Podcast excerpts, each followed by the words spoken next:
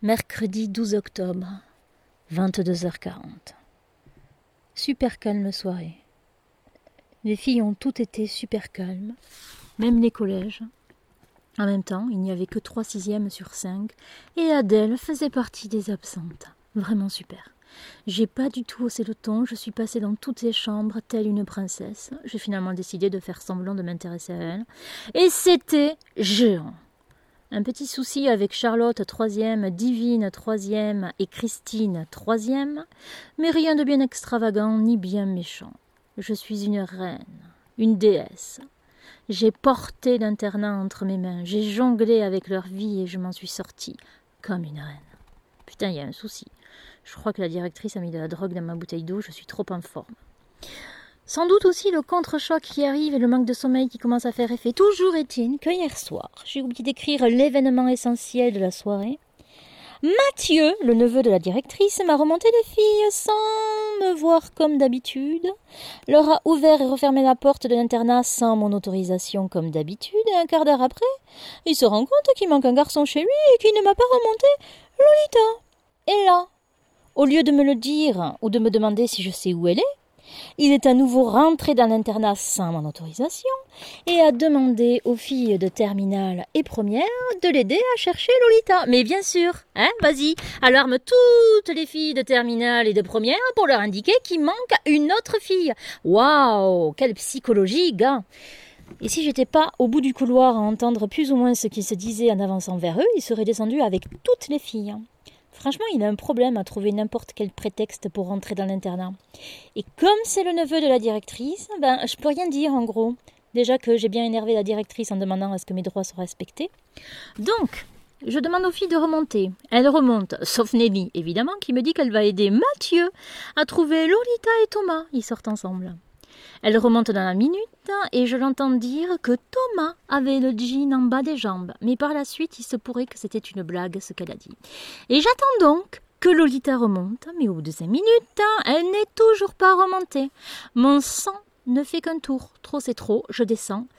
Passablement énervé contre Mathieu qui fait trop ami-pami avec les élèves à mon goût. Je rentre dans la salle allumée il était là, debout, calme, avec Lolita et Mathieu, calme aussi, genre qui coulonne, tout va bien, je suis surveillant et je surprends deux gamins qui sortent ensemble isolés depuis une heure dans une pièce sans que je m'en sois rendu compte alors qu'ils sont sous ma surveillance, mais je leur tape la causette comme si j'étais leur meilleur pote. Toute ressemblance avec la voix de Jérémy Ferrari ne serait pas purement fortuite.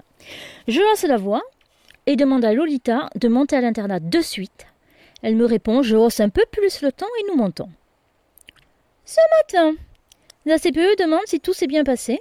Et Mathieu répond oui et s'apprête à partir comme si de rien n'était. Sans déconner Oula Déjà au petit déjeuner, au lieu de me parler de l'événement, il fait tout pour m'éviter et va parler avec Lolita et Thomas, façon meilleur pote. Mais ensuite, au moment où on se retrouve, les trois surveillants au portail tentent de m'éviter et descendent dans la cour, mais je l'arrête avant et je lui demande ce qui s'est passé hier.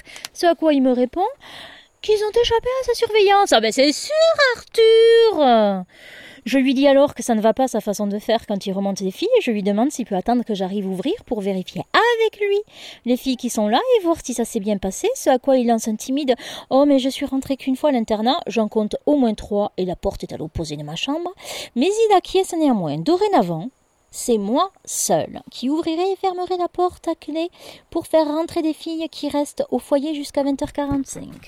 Et juste après, il me demande pourquoi je fais descendre les filles si tard le matin. Que 7h25 c'est trop tard.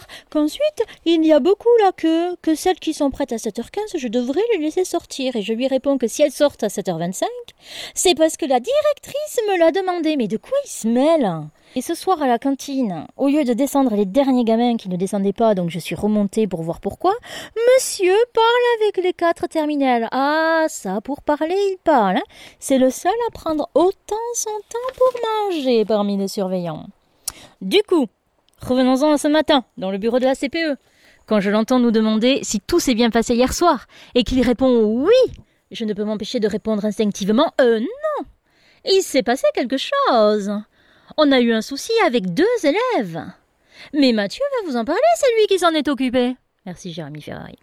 Oui, ça fait un peu pute, mais on est des adultes, on surveille les ados.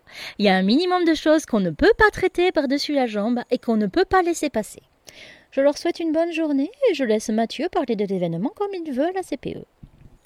Donc pour ce soir, j'ai prévu un listing avec le nom des filles de mon dortoir, je coche celles qui montent, je lui laisse la feuille pour qu'il vérifie celles qui sont restées au foyer, et on vérifie ensemble qu'elles sont toutes bien remontées quand il me les ramène.